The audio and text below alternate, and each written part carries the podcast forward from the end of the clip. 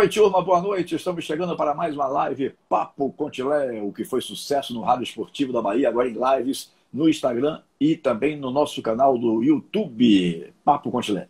Faça uma visitinha no nosso canal Papo Contilé e, e, e inscreva-se no nosso canal do YouTube. Você vai ter à sua disposição todas as entrevistas feitas é, a partir do dia 5 de maio, quando nós começamos a fazer lives Papo Contilé. Né? Então, de 5 de maio para cá, nós estamos fazendo lives quase que diariamente. É, todas elas estão é, é, é aportadas no nosso canal Papo Contilé. É o bate-papo mais franco com personalidades do esporte, da música e do entretenimento no país. Bom, hoje eu vou conversar com essa grande figura, esse grande companheiro, um extraordinário jornalista e radialista chamado Roberto Monteiro. É, vocês aqui de Salvador é, tiveram a oportunidade de conhecer Roberto Monteiro porque ele veio para o Rádio da Bahia em 2003, né? Mas eu já conhecia o Roberto Monteiro, eu começando no rádio em 1976, eu acompanhando as grandes emissoras, e esse cidadão que está aí ao meu lado trabalhou em grandes emissoras, em emissoras é, é, realmente de, de, alcance nacional, né? De, de, é, quando o rádio realmente era valorizado. Hoje o nosso rádio, infelizmente, não sei em São Paulo, mas aqui está meio avacalhado. Né? Essa é a grande verdade. Mas na, hora, na época que o rádio era realmente o rádio verdadeiro, né? o rádio raiz, como o pessoal gosta de falar, Roberto Monteiro circulava pelas emissoras é, Jovem Pan, pela Rádio Bandeirantes, pela, pela Rádio Record, circulava só por emissoras top, né? É, no, no, Rádio Paulista. Roberto, boa noite, meu querido. É um prazer enorme tê-lo aqui comigo. Você sabe do carinho, da admiração que eu tenho por você, o respeito é muito grande. É, esse homem aí fez sete Copas do Mundo. E não foi sete Copas do Mundo atrás de uma televisão, não. É, indo para as Copas do Mundo. Né? E ele vai contar essa história bonita que ele tem aqui. E agora, a, o que ele está fazendo, me parece que ele está agora voltando uma emissora de rádio é, de Marília, em São Paulo. Né? Então, com muito prazer, com muita alegria, eu trago esse companheiro que é uma referência no jornalismo esportivo do Brasil. Boa noite, Roberto Monteiro. Boa noite, Tila. Muito obrigado pelas referências. Você é sempre muito gentil, uma pessoa muito agradável, um grande companheiro acima de tudo. Eu quero dizer que, desde que eu cheguei em Salvador, em 2003, você foi um dos que mais me recebeu com carinho, com respeito nessa cidade, onde eu fiquei quase 16 anos. Tenho um carinho muito grande por Salvador. Sinto muita falta de Salvador, dos amigos, do trabalho, da Fonte Nova, do Barradão, enfim, das emissoras todas que eu pude trabalhar por aí. A experiência foi muito grande. Você falou no início da experiência que eu tive, eu estou voltando para Marília e ver como a vida é. Eu estou voltando a Marília depois de 43 anos no comecinho de 77, eu trabalhava na rádio de Seu de Marília, e o Osmar Santos ia fazer um jogo do Corinthians em Marília com Orlando Duarte, pela Rádio Jovem Pan. Ele não me conhecia, me apresentei e falei, olha, eu precisava trabalhar em São Paulo. Ele falou, oh, não te conheço, mas você pode chegar lá que eu vou ver alguma coisa para você. Dois dias depois eu estava na redação da Jovem Pan falando com ele. Como você já chegou aqui? Eu falei, já cheguei. Opa, caiu, me perdoe, me perdoe que caiu aqui. É, é, eu falei assim, eu falei, Osmar, você falou que eu, que, que eu preciso trabalhar, você falou que poderia vir para mim? me arruma um trabalho aí. Bom, começou minha vida na Jovem Pan em 77. E a vida é tão, foi tão carinhosa, Deus foi tão poderoso na minha vida, que eu cheguei na Jovem Pan em 77 e não tinha esporte, vaga no esporte da rádio. Aí o Osmar falou: Eu não tenho vaga, mas vou te apresentar para o jornalismo.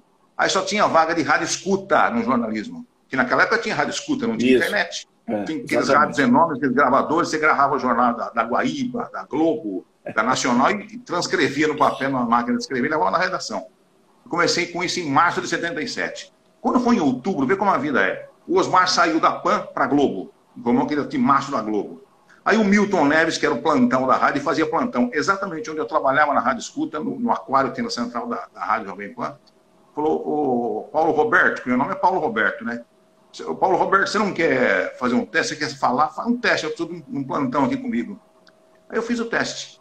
No dia seguinte que eu fiz o teste, o dono da Rádio Soltuta me chamou e falou, vem cá, por que você não me falou que você era locutor? Eu falei, não, eu disse que era locutor pro Zé Cara, mas ele não quis me dar emprego.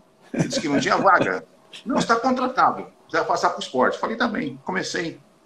Isso foi em outubro de 77. Em março de 78, fui fazer o carnaval em Santos como, como repórter na Jovem Pan, que lá todo mundo trabalha no carnaval. E a mesma pessoa, vou até contar isso, que isso aqui é um testemunho importante. A mesma pessoa que negou-se a me dar uma chance no microfone da rádio, que era gerente de jornalismo da rádio, ele me começou a me ouvir como repórter no Carnaval de Santos, que o Milton Parron me levou para lá como repórter. Ele desceu na, na segunda-feira de Carnaval, chegou na sala que nós tínhamos lá de estúdio, falou assim, ô Milton, quem é esse repórter novo que está na área que é muito bom, hein? Eu falei assim, sou eu. Ele não sabia nem enfiava a cara, porque ele não me deu uma chance de ser repórter, entendeu? você tem uma ideia, dois dias depois eu voltei para São Paulo, na quarta-feira Fui chamado pelo meu diretor de esportes, o Sérgio Barbalho, que trabalhou comigo na Bandeirantes depois, e falou o seguinte: Faustão está saindo para a Rádio Globo. Você quer ser repórter no lugar dele? É a tua chance. Um ano depois que eu cheguei na Jovem Pan, em 77, um ano depois eu era repórter da Jovem Pan, começou minha carreira como repórter aí. Aí, março de 78, junho eu já estava fazendo a Copa do Mundo. Imagina como é que foi minha vida, Tilé. É. Então, eu muito jovem, eu cheguei com 23 anos, eu cheguei na Bandeirantes, que era a rádio do meu sonho. Que todo menino do interior de São Paulo sonha com a Rádio Bandeirantes. A rádio é grande, é, é a nossa, era a nossa referência na época esportiva, uhum. né? A Tupi e a Bandeirantes. A PAN era muito pouco conhecida no interior de São Paulo. Então, a PAN, para mim, acabou sendo uma realidade quando eu cheguei em São Paulo. Eu comecei a viver o que era o trabalho da Jovem Pan. Mas eu, a gente era apaixonado pela Rádio Bandeirantes, era meu sonho. Com 23 anos, cheguei na Rádio Bandeirantes, onde fiquei só 20 anos. E ali eu saí, fui para a Record, voltei. Aquela história toda que você já conhece, já conversamos várias vezes em outras emissoras. Mas é um prazer falar com você e contar a minha história. Porque quem tem história tem que contar, né? Sim, Agora só conta história quem tem história para contar. É, Ficar inventando também não adianta. É. É, eu me lembrei aqui de uma que aconteceu comigo. Você falou esse negócio aí que aconteceu com você. Eu cheguei com 16 anos de idade na Rádio Cultura, levado por Odemar Dória Seixas, né? É, fui indicado por uma torcida organizada do Bahia. Veja como são as coisas. Por uma torcida organizada do Bahia chamada Torcida Jovem. Foi a primeira torcida do Bahia. Já tinha uma do Vitória, uma organizada do Vitória, mas é, do Bahia foi a primeira. E um dos cargos, imagine, estatutariamente, no, o estatuto da, da torcida tinha muita ligação com o Odemar, um dos cargos seria diretor de Relações Públicas para auxiliar o Demar Seixas nos estúdios da rádio onde ele estivesse. Veja como são as coisas da vida. Aí eu chego lá, começo a fazer é, meu feijãozinho com arroz e tal. O dono da, do, do, esporte da rádio, José Ataíde Costa, ouvindo, disse: Eu quero esse menino na equipe. E aí a equipe tinha feras naquela época: Braulio de Brito, Martinho Leles de Santana, Eurico Tavares. O pessoal, não, Ataíde. Esse rapaz não enxerga direito. Esse rapaz tem problema de visão. Como é que vai contratar um repórter com esses problemas para fazer parte da nossa equipe. É brincadeira? Aí Zé tá aí, não, mas eu tenho ouvido ele Aldemar Seixas e Aldemar Seixas é, me referenda é, trazê-lo para nossa equipe. E aí eu entrei, começando a fazer devagarzinho Galícia, Botafogo, Ipiranga, e por aí é, cheguei até hoje, 43 anos depois. Mas, Roberto, me diga uma coisa, é, eu acho que eu tenho uma vaga lembrança é, de você fazendo, não sei se é aqui, Faustão eu tenho certeza que estava. Faustão hoje da Globo, dos domingos da Globo, tenho certeza que estava na preparação da Copa da Espanha, 45 dias em Belo Horizonte, na Toca da Raposa, na primeira Toca da Raposa. Você estava lá, não estava? Com certeza. É. Eu fui pela, pela Rádio Sociedade para a TV Itapuã. Passei Nós estivemos juntos em Salvador, Exato. não sei se você vai lembrar, uhum. em Salvador, na Copa América de 89, eu estive com vocês aí. Isso. Esse tempo todo da Copa América aquele tempo todo, aquela confusão toda que foi armada com o Lazzaroni, por causa do Charles. É uma história Isso. impressionante. E choveu naquela época em Salvador, foi um negócio inesquecível. Foi uma temporada muito boa. É, eu me lembrei não, desse episódio agora. Eu, eu, eu tenho, um, tenho um na, na, memória aqui, estou relembrando agora, estou vendo aqui na minha, na, minha, na minha frente. Sim. Você, Faustão, todos nós ali, o Cruzeiro tinha feito uma, uma sala é, de madeira até, toda de. Isso, né? é naquela é, casinha pra, pra imprensa, uma casinha de imprensa, pra, pra, toda de madeira, não era de concreto, era de madeira. Tá? Todas as emissoras de rádio tinham todos os terminais ali à sua frente para poder fazer seus boletins e tal. Eu estava me lembrando disso hoje. Eu digo, rapaz, eu acho que eu nunca conversei isso com o Roberto sobre isso. Mas é, é, eu tenho convicção que ele estava na Toca da Raposa. E eu fui cobrir para a Rádio Sociedade, e não sei por que cargas d'água, na minha vida sempre acontecem coisas assim interessantes, também como na sua. Né? É, alguém disse, lá deu a ideia, a, a, não me lembro se era Fernando José ou Milton Collin, o chefe da equipe, que eu estava indo pela rádio, por que não ia um cinegrafista comigo para fazer para a TV Itapuã? E foi assim que eu consegui me solidificar na TV Itapuã na Rádio Sociedade, porque quando eu cheguei, já era abril, a equipe já estava fechada. E eu detestava, tinha medo horrível, pavor de viajar de avião. Então eu fiquei feliz da vida que eu não ia para a Copa do Mundo, porque era muito longe. Né? Isso, inclusive, me deu um afilhado de presente. Adelson Teles foi do meu lugar, ficou tão grato que o filho dele nasceu e eu batizei. Já vê como são as coisas, né? Hoje, um querido afilhado. Rapaz, é, é, tem história esse rádio. É, nós do rádio temos muitas histórias. Sim, então a sua primeira Copa do Mundo foi a Copa da Argentina. Da Argentina, em 78. Aquela Copa que nós terminamos de uma maneira medíocre, né? A coisa medíocre daquela Copa do Mundo, além da, da, da convocação do Coutinho, foi uma coisa medíocre. Ele deixou jogadores como Falcão no Brasil, por exemplo. sabe? É um negócio impressionante. É, foi aquela, aquela declaração dele ao final do jogo: somos campeões morais. Isso foi a coisa mais ridícula que eu já vi na minha vida. E, e aquela Copa pegou, do Mundo, né? Pior que pegou. Mas aquela Muita Copa, gente usa hoje esse termo, não, somos campeões morais. Nós tivemos algumas Copas do Mundo, a gente pode estar falando, mas vamos dizer, é, esse cara está inventando. Mas veja só, eu, essa Copa do Mundo claramente foi, por, por, por, foi feita para a Argentina ganhar. Que o campeão daquela Copa, pelo futebol apresentado, era a Holanda. Uhum. Não tem dúvida. O carrossel, né?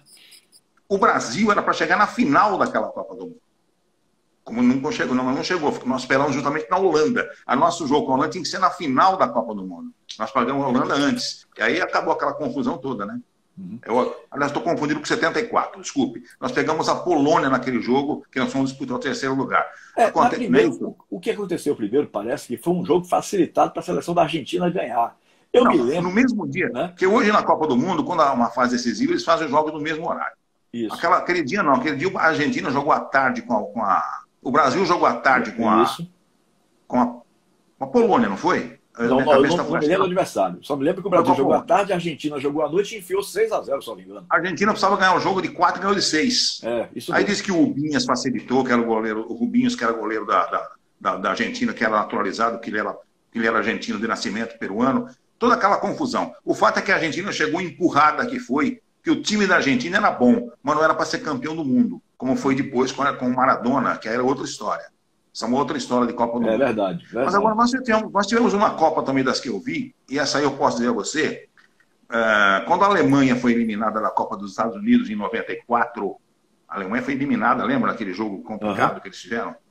Acho que foi até contra Camarões que eles saíram, né? Contra, foi contra Camarões. Eu ouvi de um tão dirigente da federação, não vou dizer o nome dele aqui, ele já faleceu. Eu estava com um colega da uma pessoa tomando café da manhã em Los Angeles. Ele entrou e falou assim: Olha, o Brasil é campeão do mundo. Como assim? A Alemanha saiu, era o time preferido do Blatter, e agora o Avelange quer que o time do Brasil seja campeão do mundo. E aí foi levando. A gente passou pela Suécia daquele jeito, naquele estádio coberto lá em Dallas, que eh, expulsaram o capitão da Suécia, de nada expulsaram ele. Fomos empurrando. E foi a pior, a pior final de Copa do Mundo da história. Isso nunca vai ficar igual.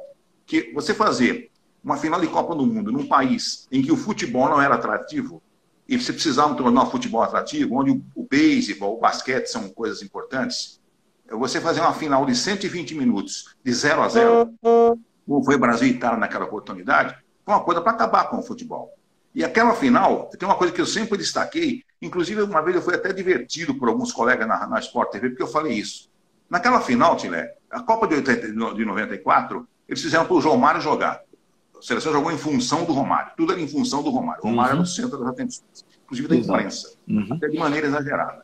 Só que na final contra a Itália, o Romário não pegou na bola 120 minutos. É mentira o que eu estou falando? O Franco Baresi, com 34 anos, uma perna só que tinha operado o joelho três dias antes, feito uma artroscopia, não deixou de jogar.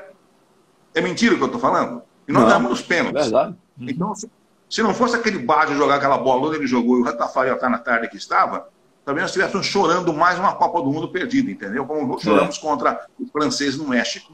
Uhum. É, é, sabe, tem muita história em Copa do Mundo, e eu, felizmente, eu, e você fez parte dessa, dessa geração também, nós somos de uma geração em que não tinha tanta televisão, não tinha internet, é. não tinha celular. Você era obrigado a viajar com o clube ou com a seleção para acompanhar onde ela estivesse. Então, eu tive a chance de viajar por 40 países, alguns deles várias vezes. Eu tive a oportunidade, aí por questão de determinação minha, de conhecimento, eu, eu falo quatro idiomas além do português. Eu aprendi a falar outros idiomas porque eu precisava, pela necessidade de viagens que a gente tem. Mas chega numa hora da sua vida, Tilé, que a gente vai envelhecendo e ninguém dá valor a isso, sabe? É. Infelizmente, ninguém dá valor a isso. É. Você acaba sendo apenas uma, uma, figura decorativa. É uma pena, mas a minha, minha parte eu fiz. Uma vez eu falei para um menino de Salvador, inclusive ele é seu afilhado, viu? Eu não vou falar o nome dele, que sabe quem é. Ele trabalhava comigo na Rádio CBN, era estagiário ainda. Depois ele cresceu, está aí muito bem hoje. E ele chegou na redação, a gente estava conversando alguma coisa, ele falou assim: É, o Monteiro se acha. Eu falei: Não, filho, eu não me acho, não, eu sou. Se você fizer 10% do que eu fiz na minha vida no rádio, você pode estar feliz. Porque eu, eu, sou um, eu sou um cara privilegiado. Você falou do meu currículo aí. Veja quantos campos de futebol entrei na minha vida, quantos aviões eu peguei na minha vida, quantas cidades eu conheci nesse, nesse mundo, entendeu? Então eu me considero um cara muito feliz mesmo muito feliz e, eu e acho que, além que a minha disso, história você deve se considerar um cara realizado, né? É. profissionalmente. Eu acho que seria a palavra. A felicidade é uma coisa mais sua, assim, pessoal, tal. Mas é, para passar assim, a imagem pública, eu acho que você deveria. É, é, eu acho que o termo certo seria realizado. Porque um cara que fez Isso. sete Copas do Mundo, né? É, e como eu estava dizendo antes, é, essas Copas do Mundo presente, ele, Roberto Monteiro, presente no palco do espetáculo, ou seja, no, no país do espetáculo. É, porque o rádio levou um tempo aí, que começou a fazer tudo em tubo, né? É, e aí o rádio realmente hoje vive uma vez de dificuldade. Mas na nossa época, e na sua em especial, que você era do rádio forte do país, eu, diga, eu diria que eu era do rádio é, forte da Bahia, né? É, de equipes baianas. Mas você trabalhando em São Paulo, tenho trabalhado pela Rádio Record, pela Rádio Jovem Pan, pela Rádio Bandeirantes, né? É, é meu amigo, fez uma carreira belíssima.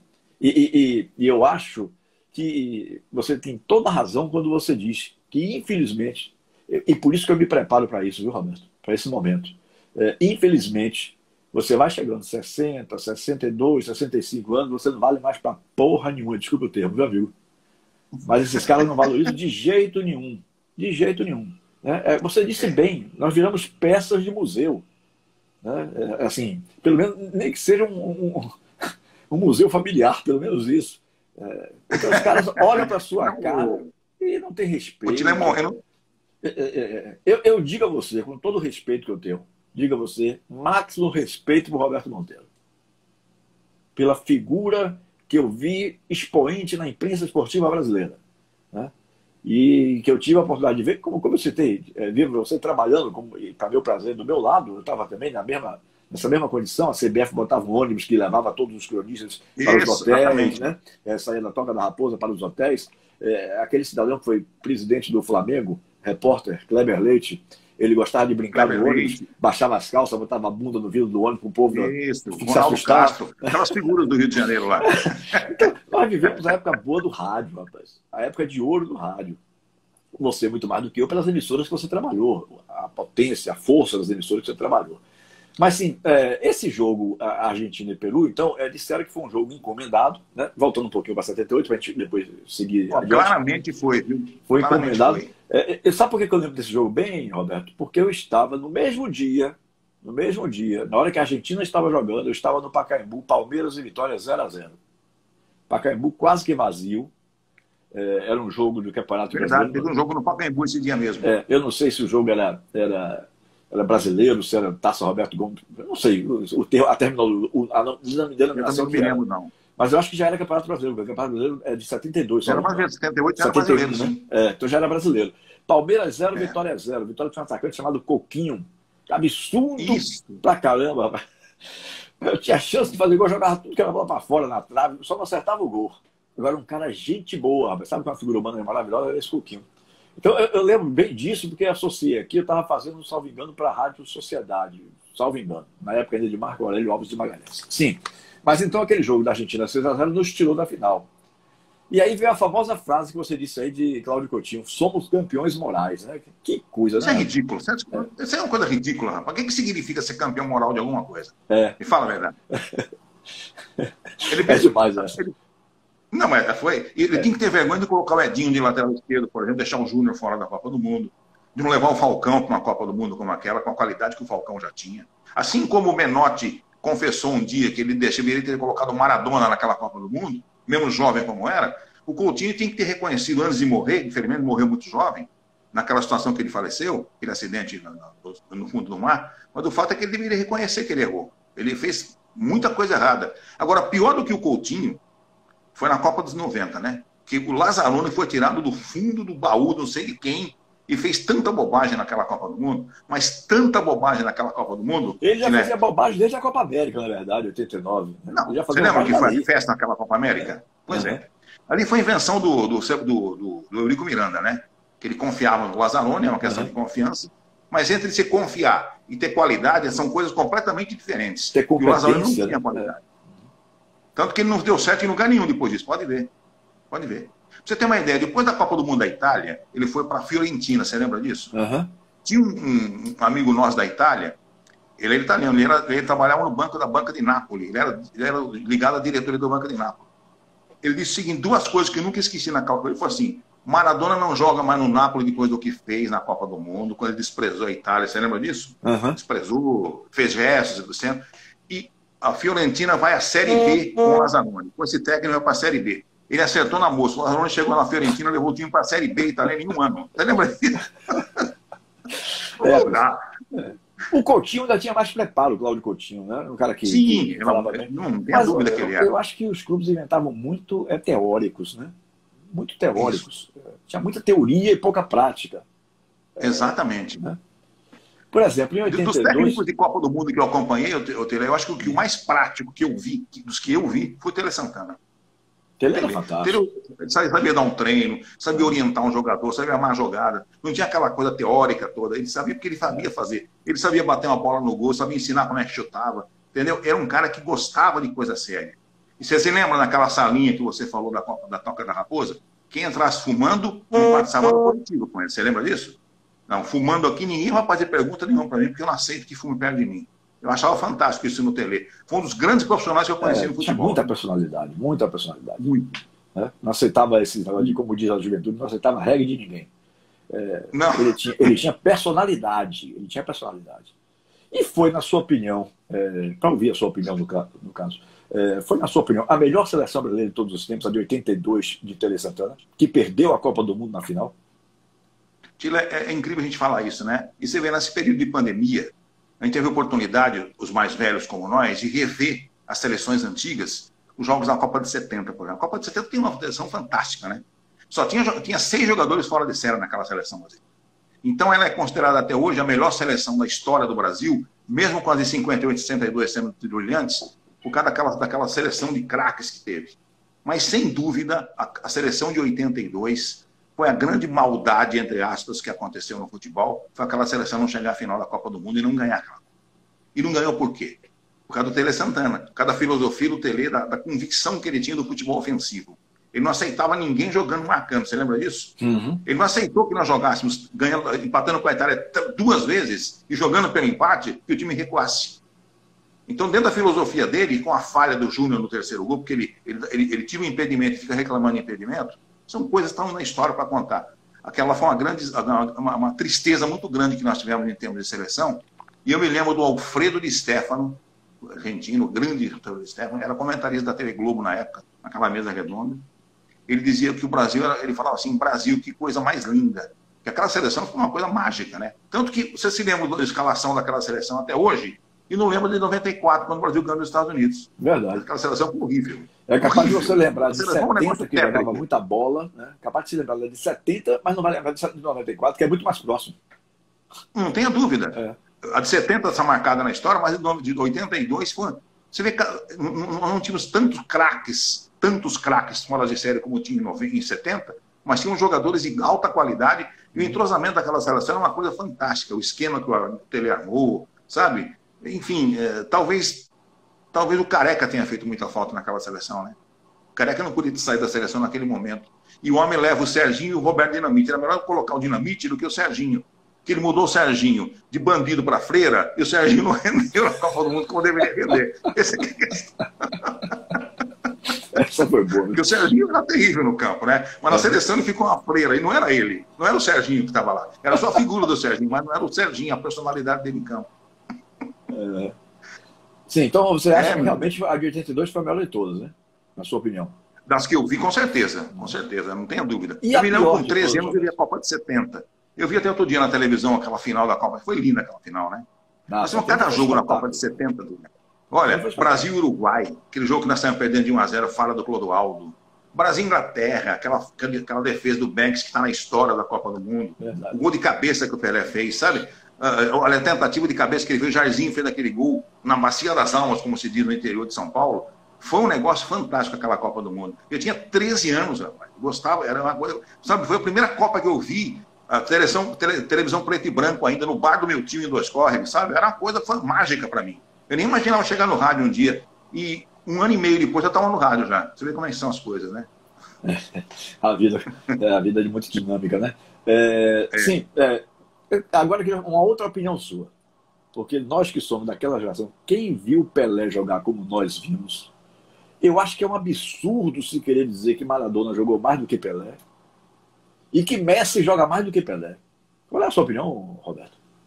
Olha, é, essa briga Brasil-Argentina tem desde o tempo de Alfredo de Stefano e Pelé, né? Uhum. É, só que o Pelé, alguém pode jogar mais do que o Pelé. Agora tem que ganhar mais títulos do que o Pelé ganhou, fazer mais gols do que o Pelé fez e ter, ser mais genial do que o Pelé foi. Que o Pelé em campo era uma coisa maravilhosa, né? Outro dia eu tive uma entrevista do Rivelino, até reprise. Ele disse o seguinte: que naquela, aquela, aquele jogo da Copa do Mundo que ele chuta a bola no meio do campo, acho que foi contra a Tchecoslováquia, que ele tenta pegar o goleiro adiantado. O Ribeirinho falou: ninguém tinha visto aquilo. O Pelé vem dois segundos, o cara adiantado, no meio do campo, chutou aquela bola. Quer dizer, ele pensava dois segundos na frente de todo mundo, por isso que ele era um cara genial. O Pelé era um cara imprevisível, né? Você nunca sabia o que ele ia fazer e sempre fazia bem, sempre fazia muito bem o que ele fez. Pessoalmente, depois ele teve um pecado muito grande na vida dele, que eu não vou entrar em detalhes, depois com a filha que faleceu já, mas é outra história. Mas o Pelé em campo. É o não reconhecimento foi... daquela filha, né? Aquilo foi realmente. A, a, a, grande... a, cara dele é uma coisa que não tinha nem como discutir que não era. Foi o maior gol contra que o Pelé fez na vida dele foi aquele, porque ele, foi, ele, teve, ele perdeu o recurso em três exames de DNA e mesmo assim não reconheceu a filha. E até hoje os netos estão aí, ele não consegue, não quer ver conta com os netos. É uma questão pessoal dele Agora, é, a gente sabe o seguinte, Otelé, você é um muito religioso como eu sou. Deus, ele, ele cobra tudo na hora certa. Você se lembra Pelé, qual era o xodó do Pelé, da vida do Pelé? Era o filho dele. Você lembra onde o filho dele foi parar? É. Depois dessa situação toda? O Edinho, né? Uhum. É, ficou preso quanto tempo aí como traficante Muitos de drogas? É. Uhum. Quer dizer, sabe? Então, ele pagou muito caro o preço, infelizmente. Não estamos aqui para julgar ninguém. Mas o Pelé, como, como jogador de futebol, foi imbatível. Como homem, tem muita coisa que a gente pode contestar na vida dele. Mas na, na questão agora, que é esporte. Uhum, é verdade. É, eu acho um absurdo quando alguém faz uma comparação dessa, de que Maradona foi mais jogador do que Pelé, ou então de que Messi hoje é, seria mais jogador do que Pelé. Isso é coisa de quem não viu Pelé jogar. Né? Porque quem viu Pelé jogar jamais vai querer, é, vai aceitar um, um, um absurdo desse. Meu amigo Emerson Orlando Melo, gerente da base do Vitória, trocou boa noite, Pelé e Edson Arantes. É, exemplo que a pessoa não se mistura com o personagem. Exatamente. Exatamente, meu querido Emerson. Né? Exatamente isso aí. É, incrível. Sim, é, eu estava falando mesmo sobre. Assim, que eu não posso. Eu, eu não aceito uma comparação dessa. Em campo, não estou falando aqui da pessoa. Eu também concordo com o Roberto. É,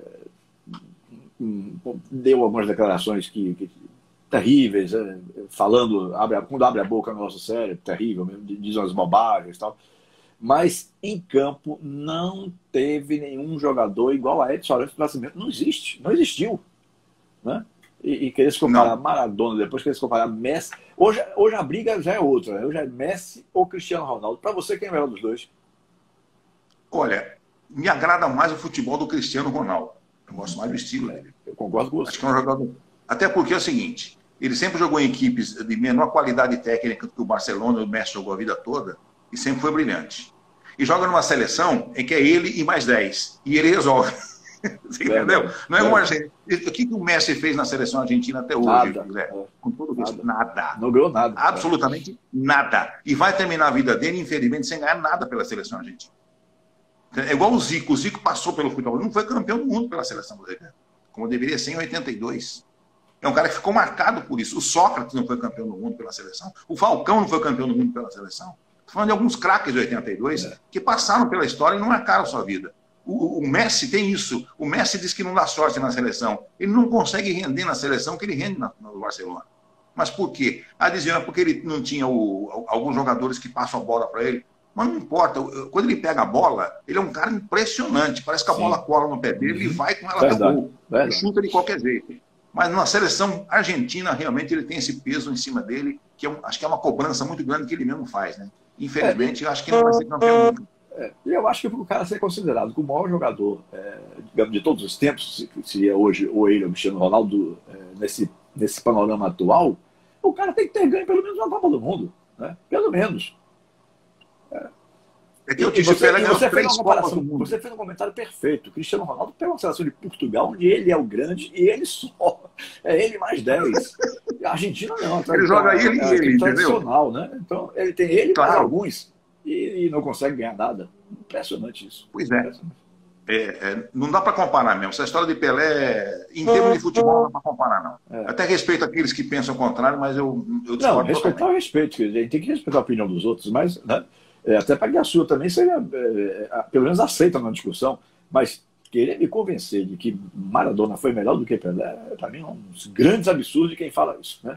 Assim como eu acho, por exemplo, um grande absurdo, eu, como brasileiro, ouvir alguém dizer que vivo do futebol, como você viveu a sua vida toda, nós vivemos do futebol, alguém dizer, não, nessa Copa do Mundo eu tô torcendo para Argentina. Porra, não cabe na minha cabeça, velho. Você, você vive do futebol, você trabalha no futebol. É, eu vejo determinados cronistas dizendo isso. É, é, aqui em Salvador, muitos dizem isso. Eu estou torcendo para a Alemanha, estou torcendo para a Argentina. Rapaz, isso é uma loucura. O cara vive disso. Cada vez que a seleção brasileira ganha uma Copa, significa rendimentos maiores para quem trabalha com futebol. Né? Então o cara joga contra ele mesmo. Porra, é algo que não dá para entender, Roberto. Não dá para entender. Né?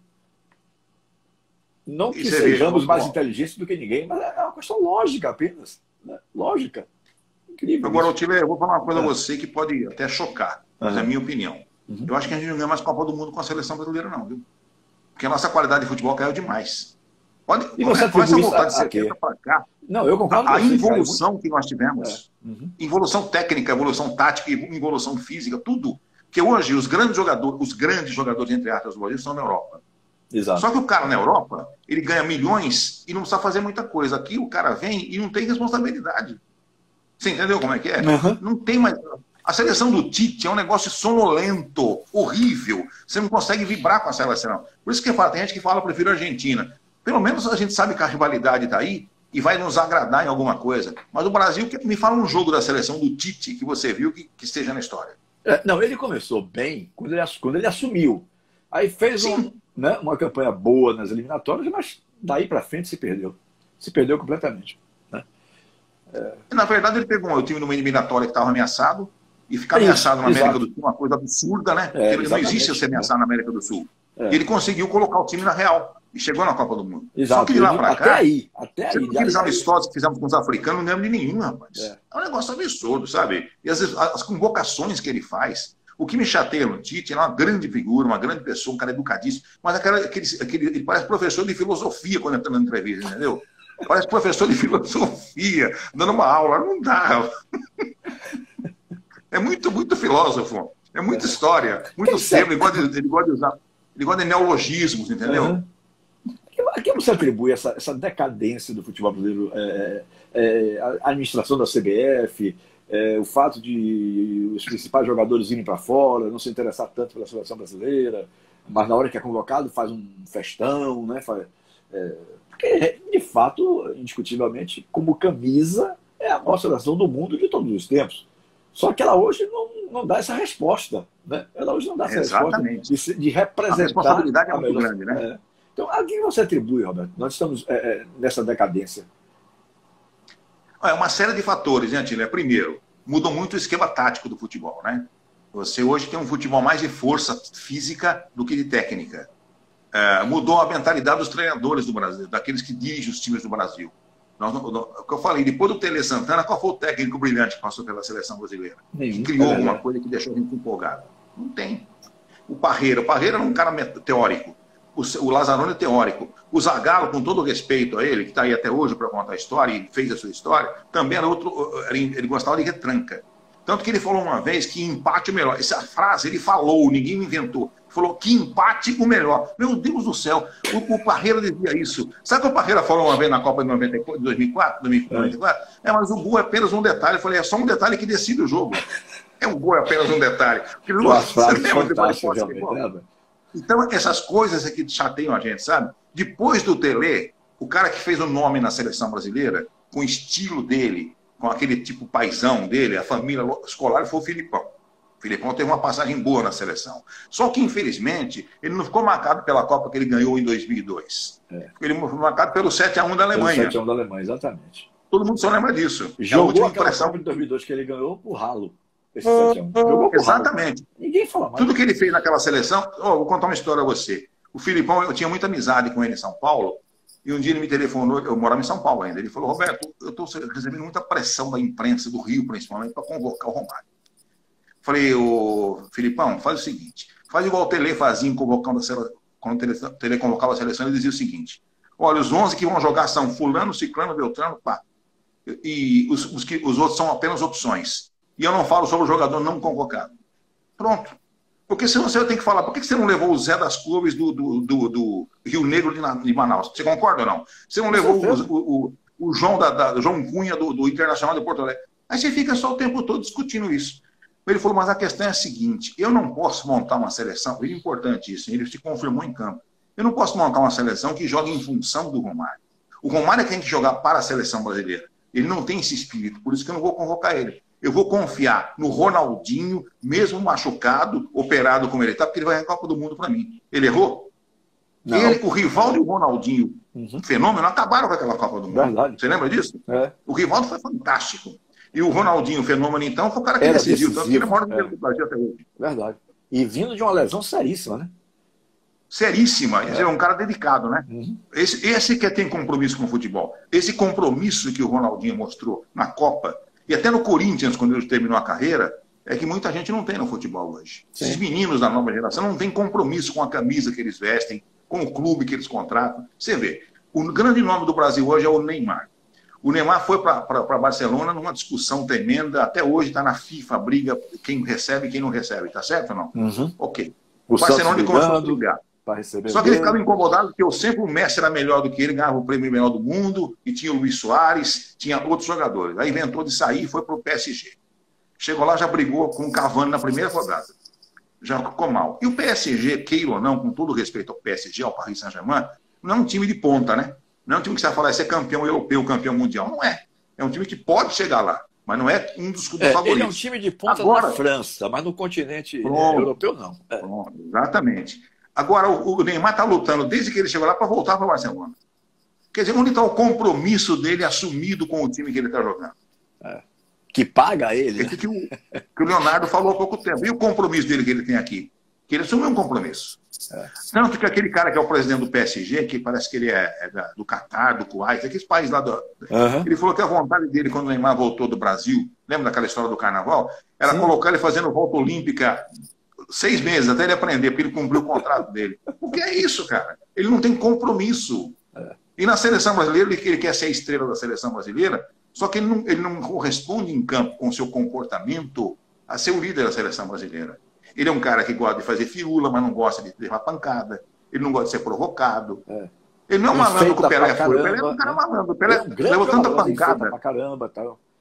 Claro. É. Quer dizer, ele quer jogar fazer espetáculo, não quer que ninguém vá, vá, vá, vá tolir o seu espetáculo. Então, me parece que falta até hoje, para o cidadão que está chegando nos 30 anos já não chegou, maturidade. Ele nunca teve maturidade em termos de futebol. É, eu vi uma, uma, uma porreta aí agora é, do Matheus Costa. Um abraço para você, Teteu. Ele dizendo que Neymar é celebridade, não é jogador. e é isso mesmo. Pois é, é, exatamente, é um, super, é um superstar, né? É. O, o, Neymar é daquela geração, hoje, Tila, que a gente não via no nosso tempo, do cara ter o cabelo mais bonito, a chuteira mais colorida, o brinco mais brilhante, a corrente mais, mais, mais grossa, sabe? É, é são detalhes que não acrescentam nada no futebol. Verdade. Não acrescentam nada no futebol. Você vê, a, a regra do futebol diz que, tá lá, acho que é regra 2 ou 3, fala do uniforme de jogo. Fala de camisa, calção, meia e calçado. Qual o time de futebol hoje que usa o calçado todo igual? É, cada jogador tem a sua preferência de marca. É. Pronto. Então já, já mudou, já, já, já, já deturpou a regra do futebol aí. Uhum. E ninguém toma providência. Que cada um tem o seu contrato com a patrocínio, com a fabricante do tênis, ou do, da chuteira, e quer faturar em cima disso. E é. torna a chuteira mais importante do que o, o, jogo que ele está fazendo em campo, entendeu? É. é. Eu sou muito, eu, às vezes eu sou muito, muito ranzinza nessas coisas. Não é questão de ser velho, não. Eu sempre fui assim. Eu sempre fui muito sério no meu trabalho, sabe, Tiré? Sempre vi as coisas com muita seriedade.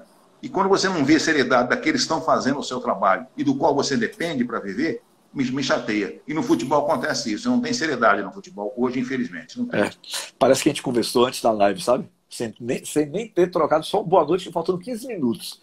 Porque é uma coisa que eu digo sempre hoje para os meninos mais novos, essa geração que está chegando de 15, 16 anos, que a gente tem começado a selecionar, a trabalhar tal, é, para tentar encaminhar para fazer carreira profissional. Eu sempre digo, não seja jogador de futebol, seja atleta. Atleta tem compromisso, jogador de futebol qualquer um é. É, existe é uma série, milhares de clubes pequenos aí, então qualquer um é jogador de futebol. O cara joga naquele clube pequenininho ali, tá feliz da vida. Né? Agora, quer o quê? Como outro dia aconteceu, o meu compadre Dico Maradona me contou, eu adoro repetir essa história. Um menino foi fazer teste no Bahia, entrou no campo, vai começar o treinamento, o teste e tal. Aí o menino tira de dentro do calção da cueca, de dentro do calção de treinamento, tira um celular e tch, uma selfie. Meu filho, para que você está fazendo essa selfie aí? Para mostrar minha família que eu estava treinando aqui no Bahia. Quer dizer, é demais, né, velho? É demais. Então, é, é, neguinho quer aparecer na mídia, neguinho quer aparecer nos holofotes e tal, mas não tem o compromisso de ser um cara que cumpra horários, né? um cara que seja exemplo nos, nos treinamentos. Eu, eu repito isso quase que diariamente, Roberto. Não seja jogador. Eu detesto trabalhar com jogador. Eu gosto de trabalhar com atleta. Com atleta. É, exatamente. Entendeu? Porque realmente. O termo correto é atleta, né? Uhum. É. O cara é atleta acima de tudo. Ele joga futebol, mas ele é um atleta. Sim. E tem que, ser um, ele tem que saber se comportar como atleta, trabalhar como atleta, é, ter a vida fora do, do, do campo do de campo, trabalho. Como atleta. Como atleta. Exato. É. Exato. Se, se, porque a carreira é muito curta, né, Tilé? Sim. Você joga o que? Máximo, máximo 15 anos, senão você não e joga mais. 15, 17 anos no máximo, você vê aí. O pessoal começa pois com é. 17, é, até 32 ainda consegue render. Depois disso, é, é, na maioria das vezes, na maioria das vezes, não são todos, é enrolando dentro de campo, né? Enceba aqui, enceba ali. Isso. Então, e o cara, o cara tem que entender que ele está ali para fazer carreira, e isso é difícil você colocar na cabeça desse pessoal, que ele está ali para fazer carreira para ele poder sobreviver depois da carreira. Ou seja, ele vai ter 15, 16 anos para tentar viver depois mais 30. Porque a maioria não estuda, não gosta de estudo, detesta é, ir para uma escola, um colégio tal. Então o cara tem que ganhar esse dinheiro e guardar, porque como a média de vida do brasileiro hoje é 73 anos, você teria, teoricamente, mais 40 anos para viver. 32, 33 para mais 73. Né? Então, se você, Exatamente. meu amigo, chega, chega com 15, 16 anos, você já acabou o dinheiro todo, você vai sobreviver bem como? Por isso que a maioria acaba na miséria absoluta. Toda hora nós ouvimos um exemplo aí. Toda hora fulano morreu é, largado lá, estava deitado numa cama lá junto de galinhas, não sei o quê. Tinha galinhas, tinha, tinha coelho, numa fazendinha qualquer, no cantinho que ele, que ele juntou lá na vida e comprou, tal, é, é, no passado. Tal. São, são histórias, rapaz, que, que dão dó, dão dó. Você já viu tanta gente de qualidade, né? É, é, tanta gente de qualidade jogando, jogando futebol, é, que naquela época a técnica prevalecia sobre a força física de hoje. Né? Hoje é a força física, naquela época era a técnica. Eu costumo dizer, por exemplo, que o time da década de 70 do Bahia seria hoje todo titular no Bahia. E o time titular do Bahia hoje não seria nem reserva daquele, da, da, daquele time dos anos 70 do Bahia. Para fazer uma comparação local, para o pessoal ter uma noção do que, é que eu Mas quero é isso dizer, mesmo. Né? Então, os caras é não se preparam. Né? Os caras não se é. preparam para isso, para ter um, um, final de carreira e depois uma, uma vida mais tranquila. Não. É noitada, é, é até fumando, né? usando drogas. É um negócio que realmente na minha cabeça não entra. E eu tento passar essa mensagem. Eu tô, eu tô achando que eu tô ficando igual assim como você disse que você tá ficando, velho, chato, sabe? Porque eu fico querendo dar esses conselhos, os meninos ficam me olhando assim e tal. Ele tá querendo dizer o que com isso? Tô... É porque a gente fica mais experiente, né, Tilé? Você claro, começa a ver a vida de um modo claro. diferente e já viveu muita coisa, então você consegue ver que a pessoa está indo por um caminho errado e não quer, não quer mudar o caminho. Quando você tenta corrigir, a pessoa, ah, você não, não, Então é melhor você deixar. Que quem vai quebrar a cara lá na frente não sou eu, que já quebrei minha cara muitas vezes. É quem tá, não está ouvindo o conselho que está recebendo, né?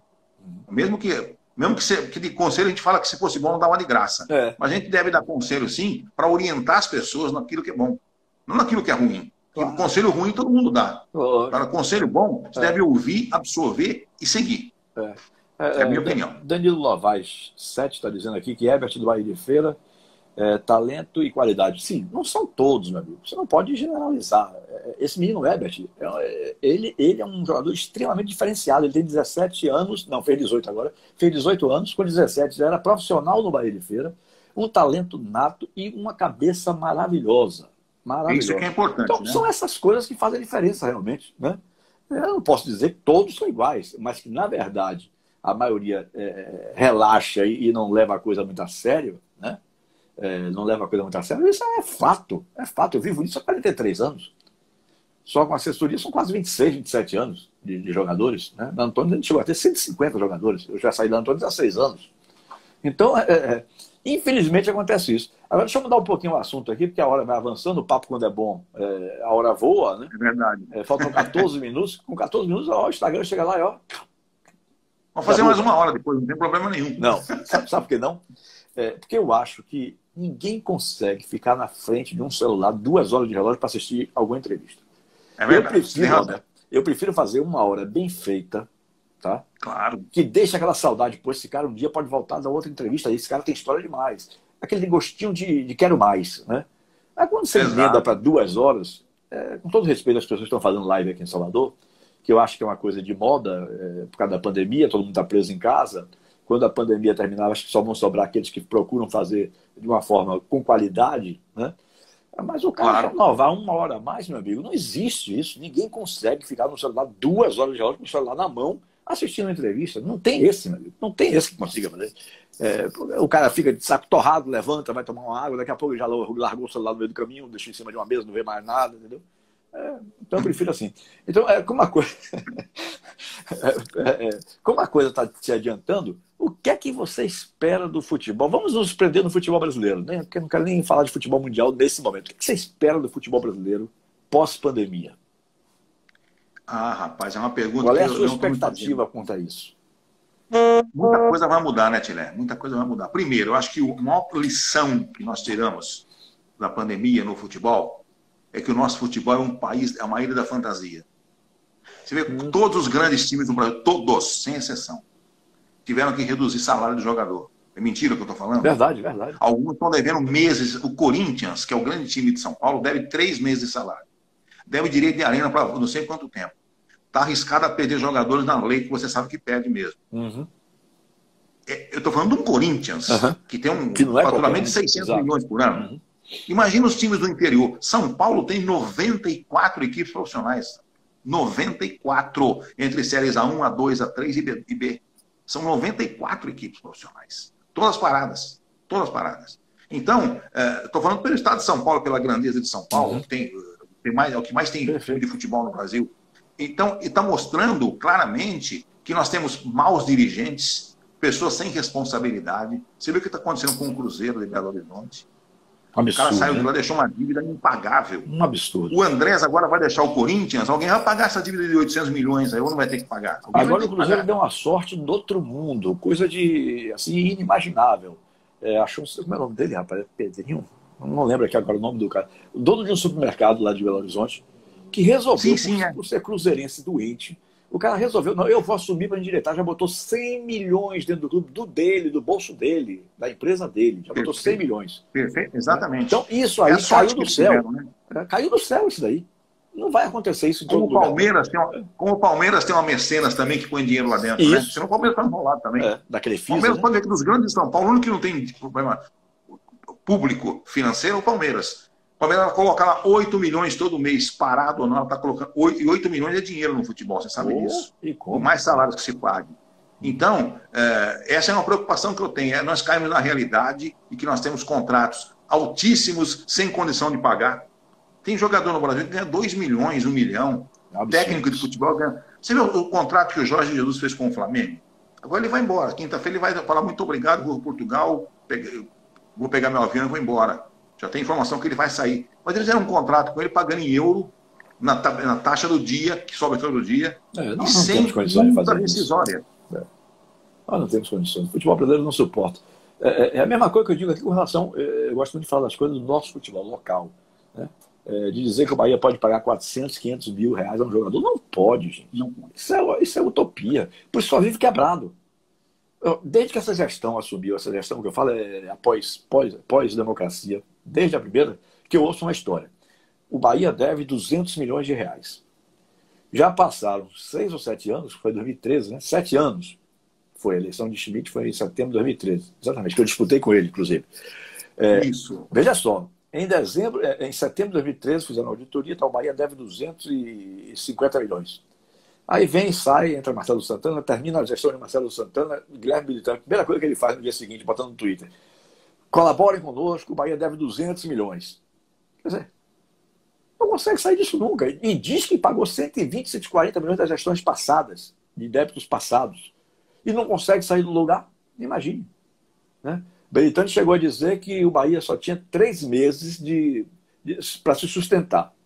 Se passasse Isso. três meses da pandemia, é, ele não sabe, é, não, não, não, imaginava o que, é que podia acontecer. Pô, um clube de mais de, de, de 80 anos, ou próximo de 80, né? É, centenário daqui a pouco tempo, como o Bahia. Parar três meses, está arriscado a morrer, imagine, rapaz. Imagine que, que, que, organização, que gestão extraordinária. Melhorou, muito melhorou, não tenha dúvida nenhuma, mas não é essa gestão que todo mundo. Sabe qual é o grande problema hoje do futebol da Bahia, Roberto? Você já está um pouquinho fora daqui, é, que você voltou para São Paulo. O problema aqui no futebol da Bahia hoje é que se torce por gestor. Deixou de se torcer por clube. Né? O Bahia, é, o pessoal dessa, dessa equipe aí de, de, de é, que a, a, é, tomou conta do clube depois da democracia, né? É, torce pelos presidentes pelo Marcelo Santana, torcem agora pelo Belitani. Quer dizer, e o Bahia? A torcida Vitória, torce por quem? Por Paulo Carneiro. É. Rapaz, nós estamos... Tanto que ele foi apontado como solução para o Vitória quando Exato, ele voltou. Né? depois né? de ter feito o que, que fez é um no passado, né? pelo menos é o que se diz aí, eu não posso provar nada, porque... mas no passado se acusou de tanta coisa, e o cara volta como solução. Né? Então, Agora, é, é as nossas torcidas têm ídolos de gestores, não tem mais aquele negócio de, de compromisso com o clube com torcer pelo clube. Isso. É, é lamentável isso, lamentável. Eu acho o seguinte, enquanto não houver uma lei no Brasil, como tem na Itália, por exemplo, que o Berlusconi foi até quase preso por causa do lá. Isso. Que o presidente tem responsabilidade civil e criminal em cima da dívida do clube, não vai arrumar. Porque não cada um que eu falei, o cara faz a dívida que ele quer, é. contrata o jogador que ele quer, que ele é torcedor acima de tudo. Ele uhum. faz uma seleção e paga o outro que vem aí depois da eleição. Entendeu como é que é? O Corinthians está assim, o Santos está assim, o São Paulo está assim aqui em São Paulo. Os outros três vão ter eleição no final do ano. E quem assumir vai pegar uma boa. O Santos está em, pré, em, situação pré-falimentar, se você quer saber. Porque o Santos não tem estrutura para ter, ter as dívidas que tem. Não, o Santos vendo clubes... jogadores caríssimos, forma dinheiro. E esses clubes não quebraram ainda, Roberto? Porque o poder público. É, os clubes devem tanto de IPTU, tanto. O poder público fica com medo de uma né? briga com uma entidade dessa forte, né? Porque senão já tinha é. quebrado. É. Se fosse um país sério, já tinham, muitos já tinham quebrado. Já tinham quebrado. Não tenha dúvida. Não tenha dúvida. Aí o cara Mas quer é... me convencer que as gestões aqui são extraordinárias, são fantásticas, são mirabolantes. É, o que o pessoal usa aqui é, é uma gestão. Eu vou ver se eu consigo me lembrar. Mas é um negócio que melhorou a gestão, melhorou. Ninguém também está aqui de, de, vendas, né? Tá fechando a, os olhos, né? É, é mas está longe ainda de ser o que eles mesmos propagam. Está longe ainda de ser. Como é que o é, Bahia pagou 130 na, na milhões e já continua devendo 200? É difícil. É, é muito difícil e, e, e, onde vai arrumar esse dinheiro para pagar, né, Tio? Pois é. É isso que eu tô, é isso que eu uma coisa que eu acho incrível no futebol hoje? Uhum. Todo mundo fala do, do, do, sócio torcedor. Todo mundo fala do sócio torcedor. Lembra, o Bahia trouxe um dirigente do, do Internacional de Porto Alegre para sócio torcedor, uma época aí e tal. O, torcedor, o sócio torcedor é tão engraçado, eu até respeito o torcedor, porque ele é emocional, ele não é racional como nós somos. Uhum. Ele é emocional. Mas o cara não é, não é torcedor, ele é sócio de resultado. Se o cara é sócio torcedor do Bahia e perde dois jogos, ele não paga mais. Não paga Mentira mais. que eu tô falando. Ele não paga mais. É, é isso mesmo. É, é isso mesmo. É, é, é Como é que você vai contar com dinheiro perdeu, desse? É, que o Bahia perdeu quase 30 mil sócios agora com essa pandemia. Né? Então, e os sócios é que estavam garantindo os pagamentos do clube. Claro. Seria a receita claro. principal. Né? Então, é, é, samba de crioulo doido, meu amigo. É samba de crioulo doido. Essa é a grande verdade. Até porque as coisas não são feitas. É, Neguinho prega muito democracia, prega muito transparência, e no fundo, no fundo, não tem nenhuma coisa nem outra. Porque Neguinho não quer admitir, às vezes, é, ah, fulano botou o clube na justiça, aí quer, quer dizer, não, foi, isso foi da administração passada, aí joga a culpa para outro, não quer assumir que. O clube é um só, meu amigo. Quem, quem ficou devendo lá atrás quem assumir hoje tem que saber que o clube é um só e que vai ter que pagar se chegar alguma, alguma queixa é, na decisão final da justiça. Tem que pagar agora. Foi da gestão tal. Não interessa. Não existe o Bahia de Marcelo Santana, não existe o Bahia de Guilherme Beltrán. É Esporte Clube Bahia desde 1931. Exatamente. É? Esporte Clube Vitória é. desde 1899. Então, mas os caras não vêem assim, não. Caras... Ah, o papo é, não, são dívidas passadas. Aí quando ele sair, entra um outro, é, aquele que saiu deixou dívidas também para pagar. Mas não tenha nem dúvida, porque é assim que o futebol brasileiro é tocado, entendeu? O futebol brasileiro é dirigido dessa forma, empurra com a barriga. Empurra com a barriga. Não tem maior absurdo do que aquelas mortes no ninho do urubu, daquelas, daqueles, daquelas crianças, daqueles jovens, né? e que ainda hoje se arrasta uma, é, determinados acordos. Isso não, não podia nem ser discutido, Roberto. Os meninos morreram com 15, 17 anos de idade. Na flor da vida, né? Na flor da vida. E que irresponsabilidade. Olha, não dá mais tempo para ficar discutindo essa coisa aqui, não. A hora é, eu nem deve, viu? Porque é complicado. É. Lá num time, eu vou dizer, o Flamengo é o time mais arrogante do futebol mundial. Tem até torcedor chateado com ele por causa da arrogância que eles têm demonstrado nessa briga com a Globo, história de campeonato. Porque parece que campeonato carioca não existe, né? Eles não querem nem saber. Você vê, eles têm o maior técnico do mundo, na opinião deles, o Mister. O Mister fez o quê aqui no Foi campeão brasileiro? Foi, parabéns. Campeão sul-americano? Parabéns. Não ganhou o Mundial. E agora ele quer voltar para o Benfica, porque ele tem sonho de ser campeão europeu. Eu não sei se o Benfica é time para ser campeão europeu. Também tem essa, né? Não está no hall daqueles que podem ser campeões. Mas tem muito dinheiro, tem. Vai garantir a vida dele, sem dúvida alguma. Roberto, irmão, muito obrigado pela sua presença. Estou sendo avisado aqui que o YouTube avisa de dois minutos para baixo. É, exatamente. faltam 1,50 para terminar a nossa live. Quero lhe agradecer de coração. Você é uma pessoa que eu tenho um carinho, uma admiração muito grande pelo extraordinário profissional que sempre foi, né? exemplo para todos aqueles é, da, da, dessa nova geração aí, é, e que infelizmente, como eu, é, daqui a uns anos será esquecido, porque a vida é assim. a vida é, é assim. Né? Então outros é. chegam, outros tomam os lugares e pronto. É, é, vida que segue, vida que segue, né? É verdade. Outro, há pouco tempo. Foi um prazer muito grande estar com você, viu, Tilé? Prazer, prazer novamente estar com você. Há pouco e você, tempo quando você uma hora, a gente está à disposição, viu? Uhum. Hoje ou amanhã, Vamos quando você quiser. Um tempo brevemente. É, é, é, eu tenho um amigo que tinha perdido um grande amigo, né? É, foi há 15 dias atrás. Um grande, perdeu um grande amigo tal. O, o menino, coitado, estava numa, é, quase que depressivo. Só fazia falar do falecido é, na rede social, retrato um lado, retrato para o outro. Eu digo, gente, tem que acordar. Ô, ô, ô, meu querido, tem que acordar. Infelizmente, a frase mais. Eu ia dizer um termo aqui que não, não seria bom dizer, mas a pior frase, eu vou tentar melhorar minha gramática nesse sentido. A pior frase é quando aquela você está enterrando um pai ou uma mãe, o cara diz assim: é, espero que você tenha força que a vida continua. É a pior frase que você ouvir, mas é a mais verdadeira, porque a vida vai continuar. Sem dúvida. Ao mesmo tempo que a Sem pior dúvida. você escutar naquela hora é a mais verdadeira. Roberto, obrigado. Viu, é verdade. Boa noite, um abraço a vocês, um abraço a todos, muito obrigado. Valeu. Valeu. Obrigado, meu querido companheiro Roberto Monteiro, homem de sete Copas do Mundo, com quem eu conversei hoje, tive o prazer, a alegria de conversar hoje aqui na live Papo Continente.